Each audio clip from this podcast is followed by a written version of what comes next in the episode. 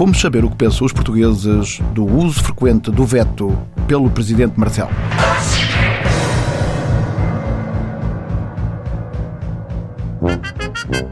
Samuel Matos de Cantanheda, pensem comigo.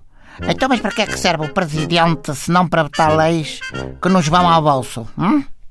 Aquela do financiamento dos partidos, então não merecia só um veto, merecia uma saraivada de vetos. Eles que compram mas é helicópteros para os incêndios e se deixam de financiar uns aos outros. Como aquele que dizem que moram num sítio para receber as viagens e a gente depois vai a ver e a morada, aquela morada é uma oficina de tratores. Epá, é vetar essa gente toda. Isto é o que eu já tenho dito muitas vezes.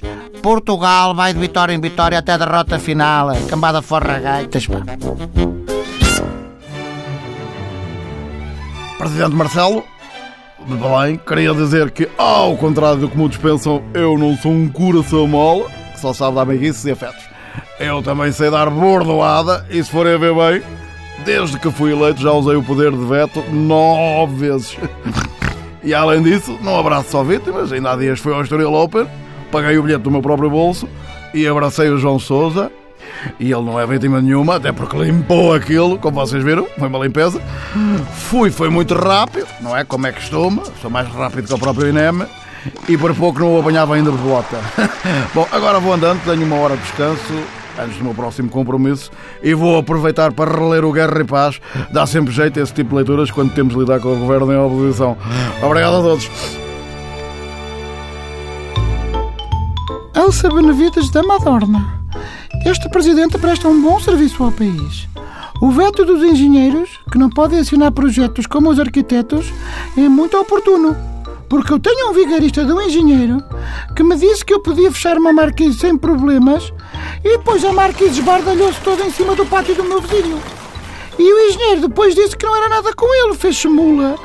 Isto é assim, o presidente veta, os outros têm de aceitar e arrepiar caminho. E vocês? Se o presidente vos vetar, não arrepiavam caminho? É bom que arrepiem. Sandro, só Sandro, sou do que sei.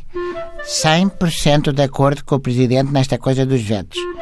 Principalmente na mudança de sexo aos 16 anos, por amor de Deus. Eu até fechei com o meu partido, que é o CDS, pronto, toda a gente sabe. Eu até fechei com eles. Eu aos 16 anos eu sabia lá o que é que eu queria da vida. Eu até tinha uma namorada e tudo. E depois acabámos porque ela usou o meu caicai sem me pedir. E eu só depois é que eu abri o olho e percebi o que é que eu queria, que foi com um rapaz que era banheiro, em Tavira. Depois, uh, então aí é que eu entrei e pronto, percebi que pronto, não é? e aos 19 anos, não é aos 16. Aliás, o meu partido também está contra, o que prova que eles têm muita consciência disto tudo. Olha, Uh, não vale a pena estar a alongar mais. Uma pequena que me contaram há dias que é muito engraçada. O meu relógio foi comprado. O da Nelly furtado. Não dá para doer o braço, mas não deixa de ser gira. Eu acho.